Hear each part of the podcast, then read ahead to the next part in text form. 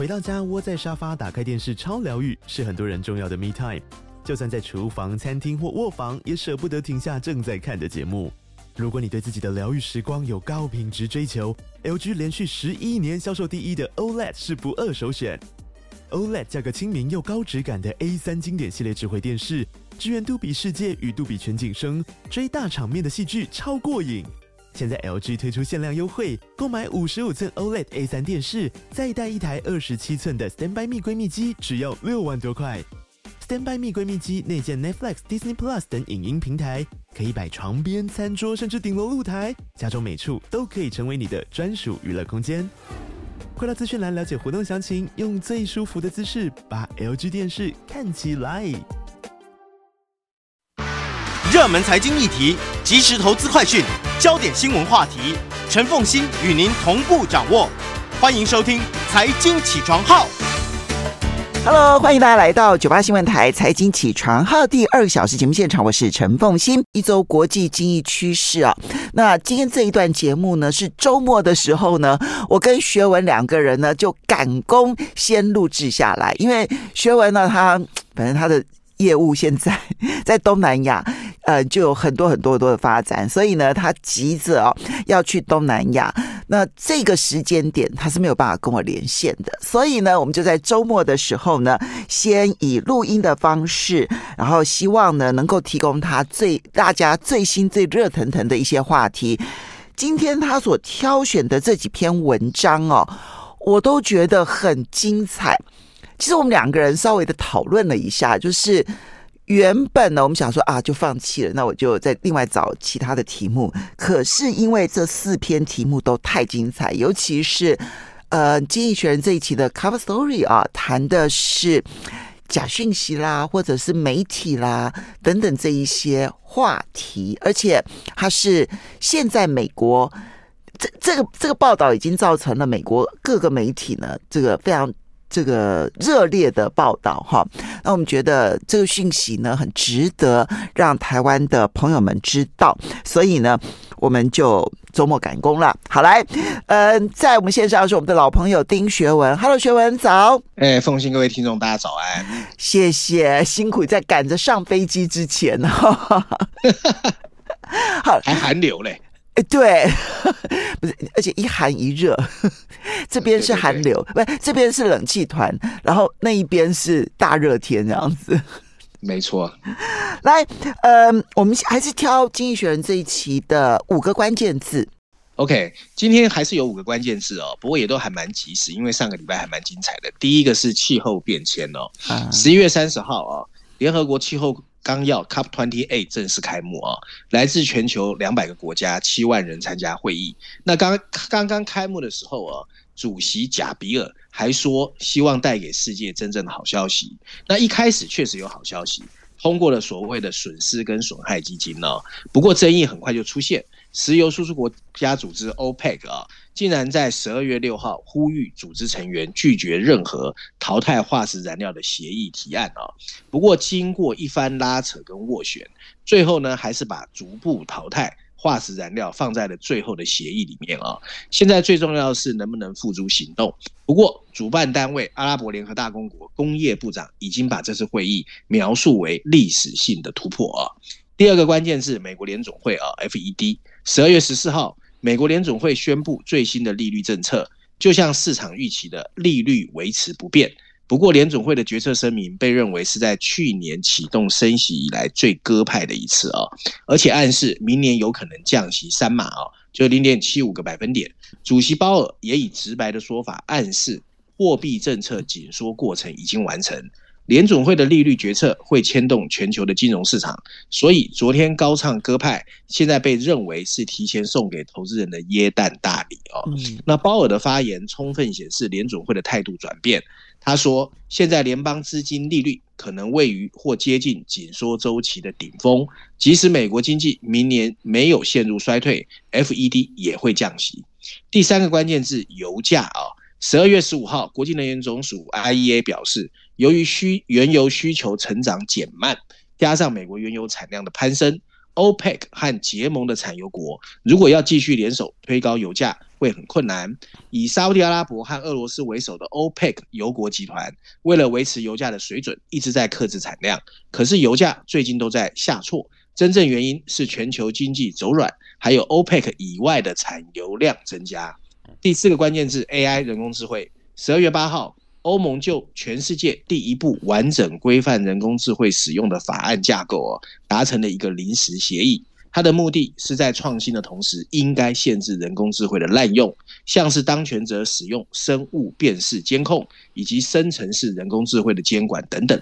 根据欧盟的公告哦，这一部人工智慧法案对风险等级进行了分类，政府和企业利用人工智慧进行社会评分制度，或透过人工智慧操控特定族群的弱点，都列在最高风险，必须禁止。今天最后一个关键字哦，Google。十二月十一号。游戏开发商 Epic Games 啊，二零二零年指控 Google 行动应用商店 Google Play 涉嫌垄断市场。美国加州的联邦陪审团终于做出裁决，判定 Google 败诉。Epic Games 是在二零二零年指控 Google 跟竞争对手私下交易，并利用它的资源阻碍竞争，垄断安卓 APP 零销经销市场十多年。Google 则辩称。他建立的合作伙伴关系有助于安卓系统的手机和 Apple 的 iPhone 的竞争。嗯。其实这几件事情大概真的就是过去这一个礼拜大家所关注的重要大事。当然，这里面很多的讯号是不一致的。比如说，联准会突然的唱歌调这件事情，对全球金融市场来讲哦，就太意外了哈。本来在他们开会前的最后可发言期，其实你看到鲍尔那时候还是坚持说不会考虑降息啦，然后呢还不能够确定通膨已经被控制住啦。那个时候的态度。还颇为鹰派，建末期期间不知道发生了什么事情，鲍尔就突然好像变了一个人一样。这件事情我想会留在历史上面去讨论。可是他提到说，如果会降息，不是因为衰退，而是因为通膨受到控制。其实跟目前的油价下跌，一方面是 OPEC Plus。以外的这些产油国呢，他们的生产量增加，所以使得 OPEC Plus 要控制油价变得很困难。可是更重要的是，市场上似乎对于衰退而导致的需求减少这件事情，目前在原油市场上是如此认为的。所以看起来，在美国股市跟货币市场以及原油市场所预期的明年经济是不太一样的，嗯嗯，这是比较特别的哈。好，接下来我们就来看这一个热腾腾的《经济学人》这一期的 Cover Story，谈的是媒体与讯息。当然，我们其实知道说，现在呃，任何一个国家的大选当中，媒体的讯息如何的扮演重要的角色。这几年其实是显学，但是这一篇的报道不止于去检讨这样子的一个现象而已。诶，当主要这一篇文章呢，其实我觉得还蛮特别，是一个大的 essay 哦。这一次经济学用了除了全球版本的封面故事哦，另外还在美国板块第一篇、第二篇、第三篇，还有一个一八四三 magazine 哦，一万七千字的一个特别报道，那是 James Burnett 啊特别去写的啊。嗯，所以呢，其实经济学这一次呢，主要 focus 的是美国。哦，那我先跟大家讲一下封面设计，然后我们来看到底经济学的论点是什么啊？那他这一次的这个封面设计呢，大家会看到哦，编辑群把包挂了川普的嘴巴、拜登的眼睛在内的七帧美国大选候选人的这个碎片化的照片哦，堆叠在一起哦，就是非常紊乱哦。然后上面有两排黑色的字体，大字写的就是刚才凤馨说到的媒体跟资讯，小字则写的是。媒体产业和二零二四年的总统大选啊，那这一次呢，其实经济学人我觉得啊，对他来说是一个很难得的世纪大议题哦。那文章直接就丢出一个问题，就是媒体到底是不是乱源哦？那经济学人针对六十万份的广播还有书面的新闻做了一个深入的数据分析，甚至还评估了川普对传统媒体的进一步打击。整个封面故事的议题的核心呢，其实是他们的一个 Lexing。Lexington 的专栏作家，他之前是《纽约时报》的总主笔哦，他的名字叫 James Burnett 哦，在三年前曾经刊载过一篇引起轩然大波的文章，最后被去职哦。那经济学人在这一期的这个所谓的“一八四三 Magazine” 的专栏，就刊载了 James Burnett 长达一万七千字的真相还原的文章哦。那当文章直接骂的是《纽约时报》啊，他们认为《纽约时报》已经坠落，已经堕落啊，也提示了为什么那么多人对美国失去信心。本内认为真实情况是主流媒体也对美国人民失去了信心。另外，文章也广泛讨论了其他美国主流媒体啊，现阶段啊讨好小众读者的一个倾向啊。那我把那个文章稍微 summary 之后。跟大家讲一下《经济学人》它的呃封面故事的主要的论述啊。文章一开始啊就语带讽刺的自言自语说：“本来记者不应该再花时间写新闻报道，因为这个世界比新闻报道可以传递的信息多得多的有趣。但这个礼拜的《经济学人》决定破一次例，《经济学》呢发现讯息的发现和传播，连对政治来说都至关重要。大家不要忘记。” James Madison 在一八二二年曾经在《经济学人》杂志写过一段话。他说：“什么是一个受欢迎的政府呢？如果没有公开的信息，或者没有获取这些信息的手段，那么一个政府不过是一场闹剧或悲剧的序幕，也或者两者兼而有之。”那另外呢，美国第三任总统独立宣言的起草者 Thomas Jefferson 也曾经说过：“如果必须在没有媒体监督的政府，”和没有政府的媒体报道之间做出选择，他会选择应该继续有媒体存在啊。那就像美国的精英大学最近因为反犹太主义而引发的骚乱告诉我们的，创造一种人们可以建设性的争论、提出不同意见，最后达成妥协的政治文化，不可能是一个自发性的事情。只有媒体领域、商业模式、科技和文化结合在一起，才有可能创造这些条件。当然，他们也可以往另外一个相反的方向拉动。经济学人对超过六十万篇的书面和电视新闻分析之后，发现美国主流媒体的语言早就偏离了政治中心，转向民主党偏好的术语和话题。这当然已经会降低媒体在保守派中的可信度。现在，美国正准备迎接明年的总统大选，值得我们思考是什么加深了这些裂痕。我们仅可以放心。媒体行业在它悠久的历史中，经过很多次的打击，总能找到方式幸存下来。但现在最让人担忧的是，今天的困境可能比以往任何时候都严重。这些力量中的其中一个叫科技的颠覆，从印刷到行动网络，新媒体更可以颠覆权威。如果你住在一个独裁的国家，这是好消息；可是，在美国这样的一个国家，科技却带来了麻烦。Charles Coffin。这个神父呢，在二十世纪三零年代的，他是一个煽动先驱。他在共和党和民主党知道媒体的力量之前，就利用广播吸引了广大的听众。有线新闻也曾经在共和党掀起一场革命。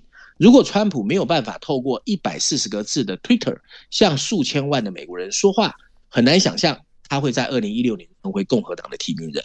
人工智慧 AI 再一次颠覆媒体，无论好坏。他可能会为那些想要操纵阴谋的人提供令人困惑的虚构技能，但对于任何想知道到底发生了什么事的人来说，人工智慧也可以帮忙过滤一些没有意义的内容。颠覆接着会带来碎片化。美国媒体已经经历了小众传播和广播时代，在 Madison 和 Jefferson 时代，单线传播是常态。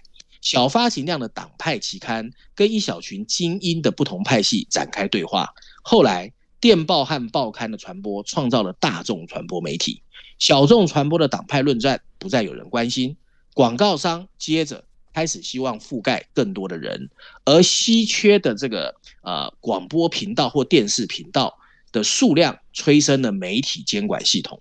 这一切本来都有利于客观性，因为记者开始努力把自己的观点放在一边，坚持事实。可是到了今天，智慧型手机创造了另外一个碎片化。美国媒体重新回到小众传播时代，由于曾经支付给记者的广告收入流向了 Google 和 Meta，这创造了新的商业模式。现在主导的订阅式服务有很多值得大家喜欢的地方，还有什么比人们是否愿意付费更好的测试作品的品质呢？但这类企业也可能建立在迎合人们偏见的基础上。Duck Carson 被 Fox 新闻最近解雇，只是因为他创建了一家新公司，作为一家以替代为基础的单人广播公司，这更接近于开国元凶认可的商业模式。但他不想为沉浸在十八世纪知识中的卷发商人创造内容，而是想推翻这种理所当然的价值。这不只发生在边缘地区。经济学人在这个礼拜的专论啊，特别涵盖了 James Burnett 的一篇文章。他是我们就是经济学人 Lexing Lexington 专栏的作家，他也曾经担任纽约时报的总主笔，因为发表共和党参议员的一篇新闻引起抗议而被解雇。他认为《纽约时报》越来越肯定他读者的左派偏见，尽管他仍然对外保证他独立。跟右翼媒体不一样，主流媒体并不常兜售谎言或阴谋论，但他们的偏见削弱了他们澄清事实的澄清事实的能力。他们曾经像其他西方民主国家最好的公共广播媒体一样，建立共同事实，设定辩论界限。但今天越来越少人有这样的坚持了。为什么这些事还是很重要啊？尽管大多数美国人不常读报或观看有线电视，但精英在民主国家还是举足轻重。当不同的政治阵营存在不同的资讯宇宙中的时候，他们很容易互相去妖魔化。如果你被告知拜登被一群反犹太社会主义者控制，那么投票给川普就变得合理了。如果川普的支持者是反民主的种族主义者，为什么还要费力去争取他们？最后的结果就会变成。各方发现很难达成建立一个中庸温和政府需要的妥协。如果精英看不到这个世界的本来面目，他们就很容易不小心做出错误的决定。文章最后提到啊，这不光是政治和新闻媒体的问题，也是对核心自由主义思想的威胁。任何论点都需要一个强而有力的检验。好的见解却需要在不寻常的地方发现。遇到相反观点和令人不安的事实，其实是好事。这些想法将受到新闻编辑室的挑战，他们会把客观性视为特权群体用来看入自己权力的花招。就是自由主义者必须想方设法适应人工智慧驱动的新一种商业模式，这种模式应该给予那些告诉人们他们相信的事情最后被证实千真万确的最大鼓励。美国从共和党早期的小众媒体和有限的特许经营权，发展到现在的广播媒体和公民普选权，它从来没有同时拥有小众媒体和公民普选权。作为一家为宣扬古典自由主义而创办的《经济学人》，我们就他说的，我们就《经济学人》啊，希望两者这一次能够幸运的共存。而明年的美国总统大选是一场有史以来最大的考验。这里面其实当然有很多的点了哦，他把嗯、整个的媒体史去做了一个很浓缩的，以美国历史作为主轴的一个传递。其实跟我最近的观念呢、是有很多地方是相吻合的。就是很多人会提说大众媒体已死啊，或者大众媒体时代如何如何，我都不断的想要去挑战一件事情。大众媒体究竟是人类的必然还是人类的偶然？因为人类历史上，其实大众媒体存在的时间是非常非常短暂的。因为科技不到那个程度，所以你不太可能去传递大众都关心的议题。所以，我们小时候大家看同样的电视节目，大家看同样的新闻内容，大家得到同样的资讯，这个时代，其实在人类历史上面是非常短暂的。过去的部落时代，其实每一个人所能传递到的都是非常小众的范围，所以从小众到大众，然后到现在，我们觉得所有的资讯都被分割成为碎片化。事实上，它就是又回到了近乎于过去部落时代的小众，只不过以前的部落时代是距离地理上面的小众，而现在是偏见所形成的小众。那当然，我觉得这里面难得的是，他愿意去挑战《纽约时报》等这一些在美国主流媒体的偏见，而且他直指这一些主流媒体的偏见导致保守派的人不相信主流媒体，而反而促成了支持川普的相关的自媒体有更发达的空间，而这个使得美国碎片这件，就所有的群众都碎片化的情况变得更加严重。嗯，其实这个现象现在看起来，几乎在绝大多数有民主选举的国家都会都出现，几乎，甚至于我必须说，就算没有民主选举也有。嗯，如果我们定下心想一想，里面其实有些东西跟台湾也有点像。是啊，但是我但是我个人还是觉得，我觉得《经济学人》有勇气在这个时候发表这个 essay，还是值得大家欣慰，代表媒体精神未死。是啊。但就不知道说他会只是空谷，甚至于没有回音，因为我很怀疑这样子能够动摇《纽约时报》的立场吗？或者，哎，我有我我有稍微 follow 一下，现在那个美国的媒体呢，大部分人目前都还是转载这件事情，就是说《经济学人》写的这篇文章，把里面的精神 summary 写出来，目前还没有重量级的反击出现。嗯，其实更进一步的来看。经济学人在这一篇里头有去重新思考，其实他们拥有跟《纽约时报》一样的偏见吗？哦，他有，他有，他有，哦、他有，他有特别去说，他自己也发现他自己在一些东西上，随着时代在与必须要与时俱进。他其实主要在强调，就是说，在现在这个时代，还是必须要有一个检验的精神。嗯嗯嗯嗯嗯，对，嗯对，就是。呃，你说了之后，然后事后你要能够，你要能够愿意去求证到说我说的是真的。然后如果我说的不是真的，你要愿意让你的读者或者你的群众知道说我说错了，这件事情我们的判断错了。而这样子，对，其实我其实我在节目中有跟凤欣谈过嘛，嗯、因为凤欣也是读新闻的嘛。嗯，我我觉得在我读书的时候啊，我的周边有很多很优秀的同学，他们是把新闻行业当做人生职业跟第一志愿。是啊，当时对，当时在谈的时候，其实他们跟我讲，他们想读新闻的那个精神，其实跟经济学人这一次 essay 里面讲的很多希望找回来精神是 match 的，而。这样的一个精神，我觉得是一个有公义、公平的社会永远需要的。所以，我觉得其实经济学人这一次登这个呢，不管是不是狗吠火车哦，可是我觉得有人愿意喊，我觉得还是暮鼓晨钟。好，我们稍微休息一下，等一下马上回来节目现场。欢迎大家回到九八新闻台财经起床号节目现场，我是陈凤馨，在我们线上是我们的老朋友丁学，也非常欢迎 YouTube 的朋友们一起来收看直播。刚刚那一篇文章啊，我想我这回去还要再好好的来看一下。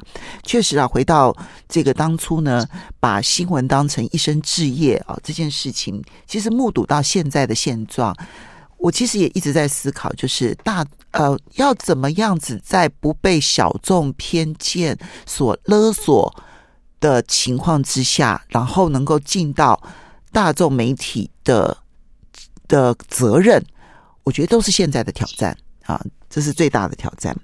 好，不过接下来这篇文章，好，回到我们现实面，你挑选了《伦敦金融时报》的社论，要特别来谈印度股市。印度股市今年呢，是一个非常亮眼成绩的股市，它的总市值哈已经超越了香港，其实这也是一个很重要的记录，对不对？没错，没错。所以呢，《伦敦金融时报》呢的社论特别针对哦，二零二三年，因为现在已经十二月了嘛，它的股市发展做出了一个 comment 哦。它的标题写的是“印度股市正在蓬勃发展”，然后补充标题说的是“投资人正在买进一个经济增长的故事，而政策制定者必须确保它能够实现”啊。我们来看看经济学怎么看待哦印度股市的一个发展啊。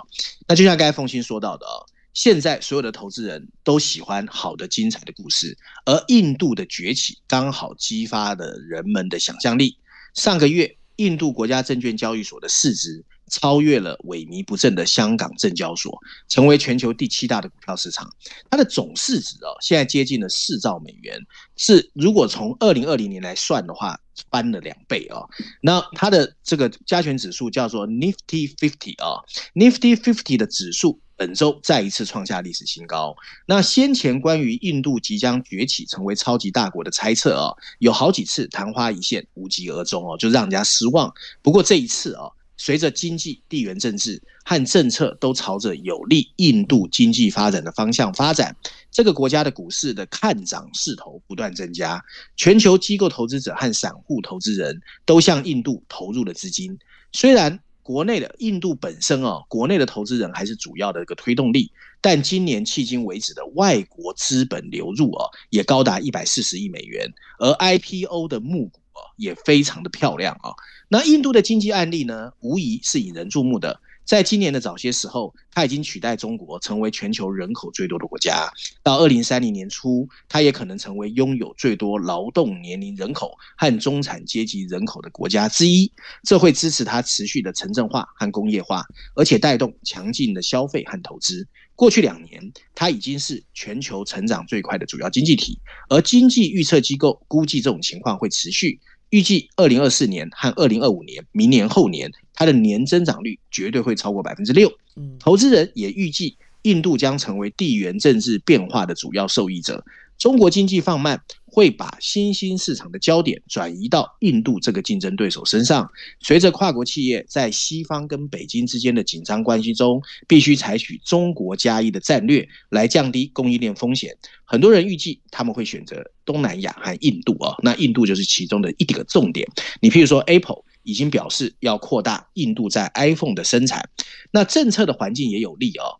印度的通货膨胀不像其他国家那么严重。货币政策的紧缩也没过度，对印度公路、铁路基础设施的投资，还有对科技和工程优势的兴奋，也激起了投资人的兴趣。随着明年要选举，基金经理人开始压制政策的连续性。民调和最近的邦联选举也表明，莫迪领导的印度人民党非常可能取得最后的胜利。然而，这些令人兴奋的事情都已经反映了在印度股市上。MSCI 印度指数的交易价格是最近十二个月远期获利预期的二十倍，已经高于长期的平均水准，也高于全球的基准平均。过去的高估值之后会出现一段时期的停滞，有几个因素可能会加剧这种乐观情绪，推动这一次的调整。印度民主制度的衰落啊和宗教的紧张局势加剧，可能会让投资人犹豫要不要继续把钱丢向印度。这个国家也面临了企业治理标准的挑战。今年早些时候，Hindenburg 这是一个研究机构啊，就指控阿达尼集团操控股票和会计的欺诈。不过后来这家公司否认了这一点。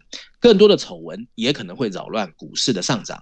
文章最后提到，持续的繁荣也需要这个倾向经济民主主义的政府实行更大程度的自由化。股票的外资所有权限制，让资产管理公司。难以管理他在印度的投资组合，政府支持的企业集团和旨在支持国内供应链的进口零件的关税，也降低了前往印度的吸引力。如果数百万的就业青年没有办法获得更好的培训和教育，印度的人口红利随时可能被浪费。投资人越来越相信印度的经济增长故事，现在他们需要现实世界按照这一个期待来实现。为此，很大程度。取决于这个国家在政治和经济上的治理程度的发展能不能跟得上。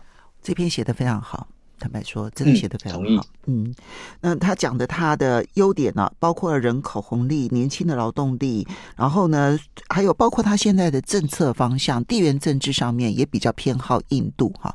那嗯，我们不能否认的就是，印度现任的总理其实他在。推动经济发展这件事情上面，大概是历任的首相当中表现，呃，历任总理当中表现最好的啊。但是，嗯，无论如何，它现在的股市刚刚提到本益比已经二十倍了，这大概是目前全球股市本益比最高的，所以它的估值有一点偏高，这件事情这也是一个事实。所以长期来看的话，真的不需要看坏印度。可是，呃，终究涨多了之后的这一个过高的估值，如果拉回的话，呃，还是可以看好它。只不过。我觉得他点出了一个最重要的问题啦，就是他现在开始，大家已经不是把它当成一个落后国家来看待了，而是一个希望能够投入的新兴经济体。那至少在企业治理上面，他必须要跟上这个脚步。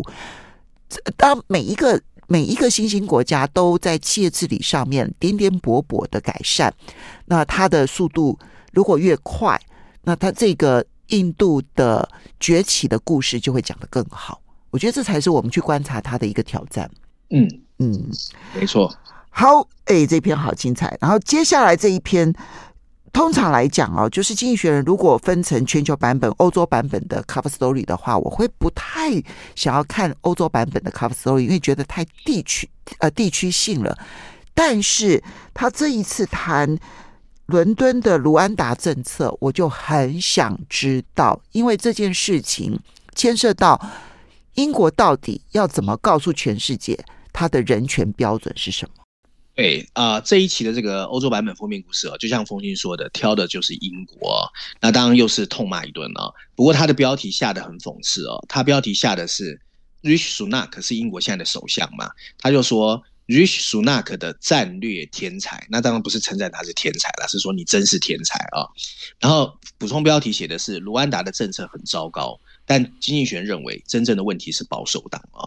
那经济学这次用了两篇文章。主要呢是绪论第二篇，还有英国板块第一篇。我们先跟大家讲一下这个封面设计哦。那封面设计上呢，它 就很有趣哦。大家仔细看，会看到呢，Rishi Sunak 穿着非常这个英挺的西装上衣哦。可大家注意到没？他下面穿的是短裤哦，所以非常的不得体哦。然后呢，又自鸣得意，划着一艘很破旧，但上面有英国国徽的橡皮艇。然后上面一句黑色的大字说明了经济学人的论述哦。他说。这个英国首相的策略能力？问号啊！然后我把文章稍微 summary 跟大家讲一下经济学人的看法啊。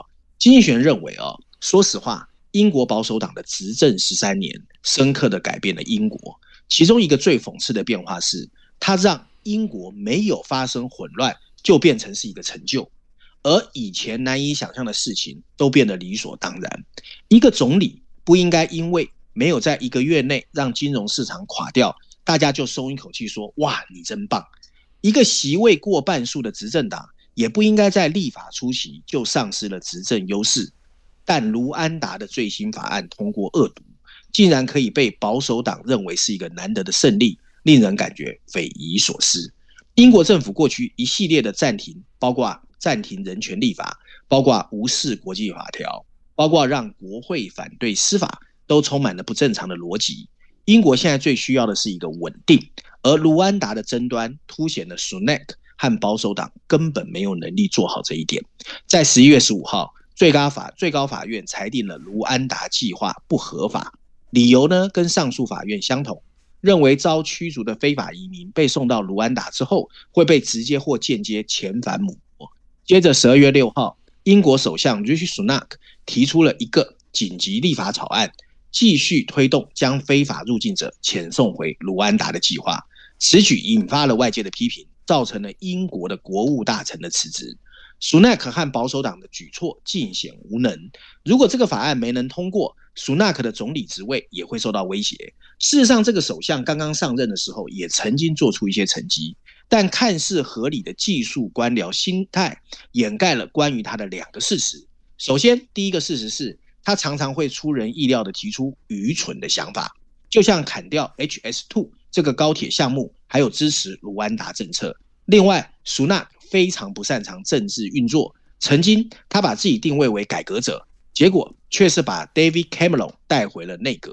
经济学人认为，苏纳克明显是把保守党的利益放在政府的组织原则中去考虑。好，我们稍微休息一下。所以这里面用卢安达政策来凸显他的问题，马上回来。欢迎大家来到九八新闻台财经起床号节目现场，我是陈凤欣，在我们线上是我们的老朋友丁学文，也非常欢迎 YouTube 的朋友们一起来收看直播。那么，嗯，这一篇现在讨论的欧洲版本的《经济学人》Cover Story 啊，谈的是英国的卢安达政策，但他要提出来的是从这个政策里头去看现任首相这个苏纳克啊，他的政策政治治理能力的糟糕哈，那他。嗯，但我大家必须要理解，就是说，卢安达这个政策就是把非法偷渡到英国的移民送到非洲的卢安达啊，那各种条件其实都非常的糟。然后呢，英国呢经过了几次的法院啊，上诉法院、最高法院都判决说这样子的一个政策它是违法的。可是呢，英国保守党在十一月十呃，在上个礼拜是不是还是提出了一个？重新的立法，还是要坚持将这一些偷渡移民送到遣送到非洲的卢安达？其实这是根本违反欧洲的基本人权的相关规定，哈，还有国际上面的一些跟人权有关的相关规定。可是，经济学人更想要批评的是，苏纳克很多即兴的一些政治上面的决策，常常凸显出来他对于治理这件事情的不熟悉、草率。请继续。对，很明显的啊、苏纳克把处理移民问题作为他任内很重要的事情，希望借此帮助保守党在下一次的议会选举前摆脱颓势哦。因为呢，大家都知道非法移民猛增呢、是英国选民很关心的议题之一。那文章最后说到，总而言之，保守党擅长派系斗争的故事，大家都非常熟悉。那这就是英国的悲剧。卢安达的辩论正在吸走政治的氧气。阻止政府做更多有用的事，并让工党获得比他们应有更轻松的一个当选机会。这个政府的种种举措，让经济学人骂到已经不知道要骂什么了啊！很有意思。明年英国要国会改选吧？对，我记得是明年啊，所以明年其实有几个重要的选举啊，其实改变这个地球面貌都是很重要的。美国大选就不用讲了啊，然后呢，英国也是要国会改选。那现在以英国保守党的低迷情势来看的话，换政党执政的可能性是非常非常高的。印度当然是 OK 的，现在看起来现在的执政党他的声势非常的高，大概没有人可以挑战他。日本的情况非常的特别，因为日本的岸田文雄的满意度其实已经降到百分之二十以内，只有百分之十七，而他们内部啊，岸田派跟安倍派的斗争，其实现在才台面化，就为了这政治献金的问题。所以明年几个重要国家的选举，对于整个的全球。地缘政治上面向左向右，或者是在地缘政治上会掀起什么样的风暴？呃，我前几天看到有一份这个嗯投资机构所提到的，二零二四年有一半的民主国家都要选举，他们说这是一个很可怕的一年哈。好，接下来最后这一篇更有趣了，谈鲍尔，鲍尔呃，美国联准会鲍尔为什么会屈服于要？走向宽松货币政策这一篇，我想投资人更是关心了。学文对，然后经济学用了两篇文章哦，在绪论第四篇，还有财经板块第六篇哦。如果大家有兴趣，可以去看。不过经济学在标题就告诉我们他的立场啊。经济学认为，整个鸽派政策的制定为时过早，而且会让欧洲央行陷入尴尬的境地。我们来看看经济学怎么说。那经济学文章一开始说，如果要问二零二三年全球金融市场最大的悬念。那肯定就是美国联准会到底什么时候要开始降息？有一度哦，全球各大央行的行长都对投资人全力押注早晚会降息不当一回事。但这一切在十二月十三号发生了急转弯。当联总会在松口表示二零二四年可能降息四点三个百分点的同时，也预示着他接受了市场宽松货币政策的鸽派观点。那现在的问题是，这个转向会不会引发全球货币新一轮的货币宽松？十二月十四号，英国央行和欧洲央行决定跟随联准会的脚步，按兵不动。但经济学认为，欧洲其实比美国更应该转向宽松的货币政策。大家心知肚明，转向的背后主要因素是美国通货膨胀的快速下降。然而，通货膨胀其实还没有达到百分之二的联准会目标，劳动市场看起来还是太热。消费力道也很积极，产出更是比疫情前高出百分之七点四。美国经济看起来不需要联准会的帮助，相较之下，欧元区更加可能从货币政策转向中受益。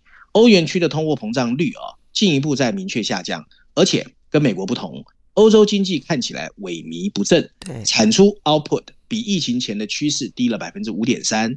最重要是已经有明显的疲软迹象。经济衰退在欧洲随时可能到来。那为什么会有这样的转弯？很简单，大西洋两岸的通货膨胀压力差异，主要是因为财政政策造成的。美国大手大脚进行补贴，相较之下，欧洲主要经济体在疫情期间发放的刺激措施，其实只有美国的一半左右。因此，欧洲央行最好在二零二四年大幅放宽政策。维持高利率有可能重蹈二零零八年和二零一一年的政策错误。美国的不同情况则意味着联准会不会有犯下这样错误的风险，但鲍尔这一次的转向却正让他面临犯下欧洲同样错误的风险。我完全同意。以欧洲现在的经济颓靡的程度来讲，欧洲比美国更需要可能停止紧缩货币的政策，甚至要降息来救他们的经济。但是，至少欧洲央行哦，它的独立性是相对比较高，因为它终究是各国央行哦，然后彼此之间谈判妥协出来的一个结果。至于美国联准会这一次的转向，坦白说，你要我不相信说，要要我说这里面没有政治干预，我是不相信的。我高度认为这个是为了要救拜登的选情。虽然我没有任何的证据，但是从过去联准会的历史来看，其实联准会要摆脱政治干预是很困难的。大概唯一一次就是卡特那个时候，那个时候呢，他这个放手让联准会。用很高的这个利率来控制通货膨胀，而且控制成功，但最后呢，卡特选输了，然后雷根呢收割了那样的成果。我觉得之后跟之前，如果按照 Bernanke 他所写的那本书里头所谈的联准会的话，我不认为联准会有真正的独立性。所以这一次他转向宽松，我觉得至少在拜登的选情之前哦，他恐怕这个路是非走不可了。可这对全球金融市场影响非常大，嗯，对、啊，当然。好，这个是呢，我们今天呢，在赶在周末的时候呢，为大家录制啊，就《经济学人》的这一共挑选了四篇文章啊，三篇文章，然后五个关键字，以及《伦敦金融时报》的一篇社论，这几个议题其实都非常的重要。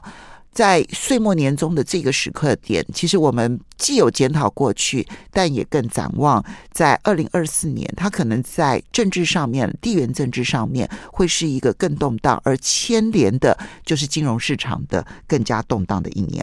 我们要特别非常谢谢这个丁学文，也祝你一路顺风，然后一切的事业都非常的顺利。